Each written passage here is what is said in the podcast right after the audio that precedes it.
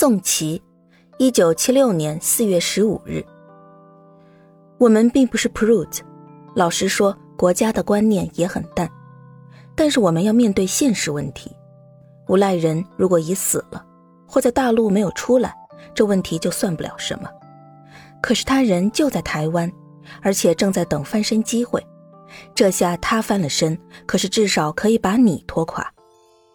小说中说他拿走了所有的来往书信，可能还保存在手，那么成为了 documentary evidence，更是振振有词了。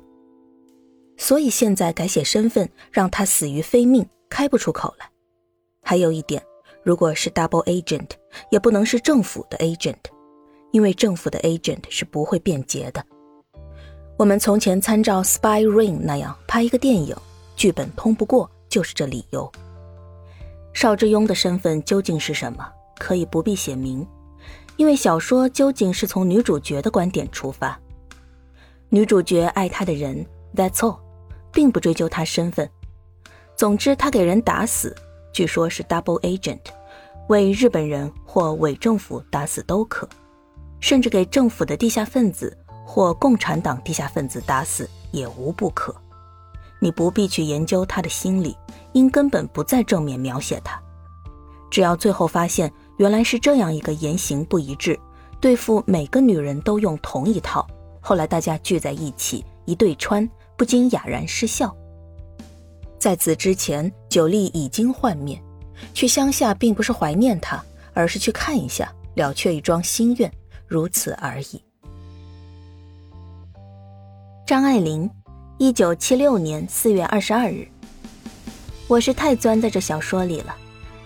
其实 Stephen 说的台湾的情形，我也不是不知道。不过再也没想到重庆的地下工作者不能辩解。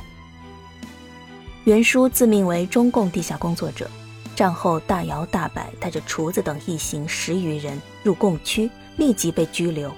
但是他的 cover 是伪官，还是不行。也许可以改为台湾人。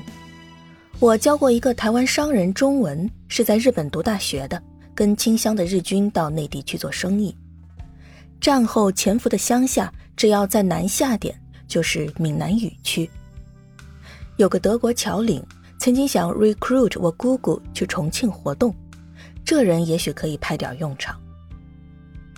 九莉跟小康等会面对穿，只好等拍电影再写了。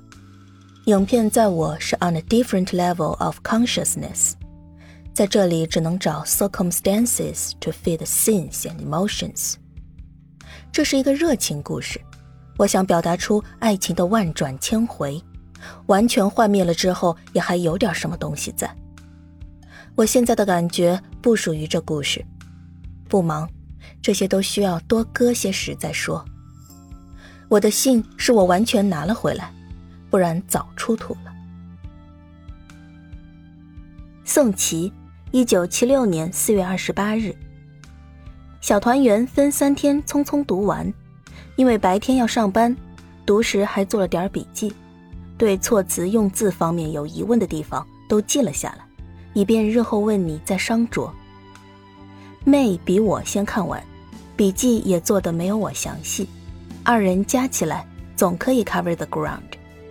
因为从好的一方面说，你现在是偶像，不得不给读者群众好的一方面看；从坏的一方面说，你是个目标，说的不好听点儿，简直成了众矢之的。台湾地小人多，作家们的妒忌拿不到你书的出版商，加上唐文彪之类的人，大家都拿了显微镜在等你的新作面试，以便在鸡蛋里找骨头，恨不得你出了什么大纰漏。可以打得你抬不起头来。对于你本身，多年已不再活跃，现在又忽然成为大家注意力的中心，在文坛上可说是少见的奇迹，也是你写作生涯的转捩点，所以要特别珍重。以上就是我们处理你这本新著的 primary concern。这是一本 thinly veiled，甚至 patent 的自传体小说。不要说我们。只要对你的作品较熟悉或生平略有所闻的人都会看出来，而且中外读者都是一律非常 nosy 的人，喜欢将小说与真实混为一谈。尤其中国读者绝不理什么是 fiction，什么是自传那一套，这一点也是我们要牢记在心的。在读完前三分之一时，我有一个感觉，就是第一、二章太乱，有点像点名簿，而且插写太平洋战争初期作品中已见过。如果在报纸上连载，可能吸引不住读者追下去读。我曾考虑建议把它们删去或削短，后来觉得有母亲和姑姑出现与下文有关，同时还有不少张爱玲笔触的文句。弃之实在可惜，所以决定压后再谈。极致看到胡兰成的那一段，前面两章所 pose 的问题反而变得微不足道了。我知道你的书名也是 ironical 的，才子佳人小说中的男主角都中了状元，然后三妻四妾个个貌美和顺，心甘情愿同他一起生活，所以是大团圆。现在这部小说里的男主角是一个汉奸。最后躲了起来，个个同他好的女人都或被休，或困于情势，或看穿了他的为人，都同他分了手。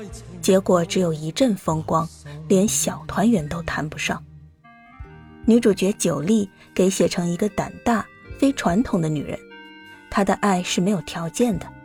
虽然明知一这男人是汉奸，二另外他有好几个女人，三。会为社会舆论和亲友所轻视，当然最后九莉是幻灭了，把他抛弃。可是我们可以想象得到，一定会有人指出九莉就是张爱玲，邵之庸就是胡兰成。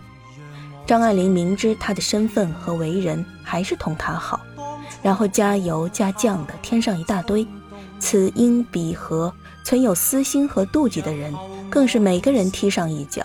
恨不得踏死你为止。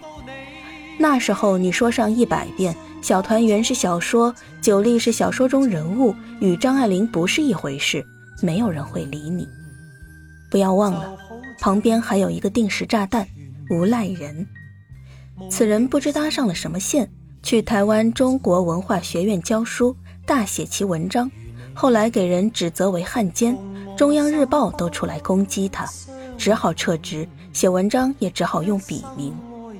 小团圆一出，等于肥猪送上门，还不借此良机大出风头，写其自成一格的怪文，不停地说九莉就是艾琳，某些地方是真情实事，某些地方改头换面，其他地方与我的记忆稍有出入，等等，洋洋得意之情，想都想得出来。一个将近淹死的人，在水里抓得着什么就是什么。结果连累你也拖下水去，真是何苦来？我上面说到，你是一个偶像，做到了偶像，当然有各种限制和痛苦，因为有读者群众，而群众心里就是如此不可理喻的。你之所以有今天，一半靠读者的欣赏和喜欢你的作品，学院派和作家们的捧，不过是锦上添花。如果前面的推测应验起来，官方默不作声，读者群众只听一面之词，学院派的辩护到时起不了作用，身败名裂也许不至于，台湾的写作生涯是完了，而以前多年来所建立的 goodwill 一定会付之东流。以上所说不是我危言耸听，而是我对 PR 这一行颇有经验，见得多了，绝非无中生有。我知道。你在写作时想把九莉写成一个 unconventional 的女人，这点并没有成功。只有少数读者也许会说她的不快乐的童年使她有这种行为和心理，可是大多数读者不会对她同情的。总之是一个 unsympathetic 的人物，这是一。其次，这些事积在心里这么多年来，总想一吐为快，to get it out of your system。像我在电影界这么多年。对于许多事假装不知道，最后终于抵制不住，等于 break down。以后换了环境，拼命想法 get it out of my system 一样。好了，现在你写出来了，这点也已经做到了。我们应该冷静客观地考虑一下你的将来和前途。大前提是 in its present from，此书恐怕不能发表或出版，连新涛都会考虑再三。这本书也许会捞一笔，但他不会肯自毁长城的。现在唯一的办法是改写，有两个 approach：一，改写九力，物使人不能 identify 他为艾琳为止。这一点做不到，因为等于全书重写。二，改写邵之庸，这个可能性较大。邵的身份没有理由改不掉，你可以拿他改成地下工作者，结果为了钱成了 double agent，到处留情也是为了掩护身份。后来不知给某方发现，拿他给干掉了。九力去乡下可以改独自去，表示想看看所爱的人的出生地，结果遇见小康等人，为了同样目的也在，大家一交换 notes，穿了帮。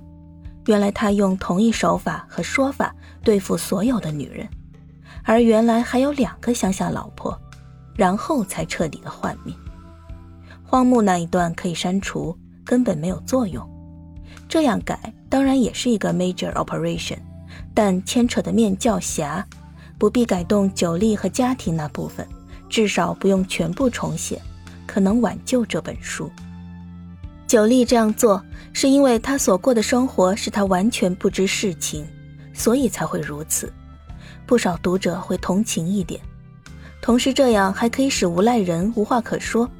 他总不得这样说：邵之庸就是我。因为他究竟是汉奸，而非地下工作者，而且也没有死。他如果硬要往自己脸上贴金，也不会有人相信。况且燕山和打胎两段，读者多数不会 identify 为你的。当然，你在设计整本书的时候，有一个完整的总盘计划，即使极小的改动，也会牵一发而动千钧。我不是超人，对写小说也没有经验。自知说起来容易，正式做起来处处俱是问题。但和妹谈了几次，认为这不失为一个可行之道。二者办法，你如果认为行不通，脑子一时拐不过来，只好暂时搁一搁，好好想一想再说。对外只说在修改中，好在没有第三个人见过原稿。想通之后，有了具体的改法，再来过。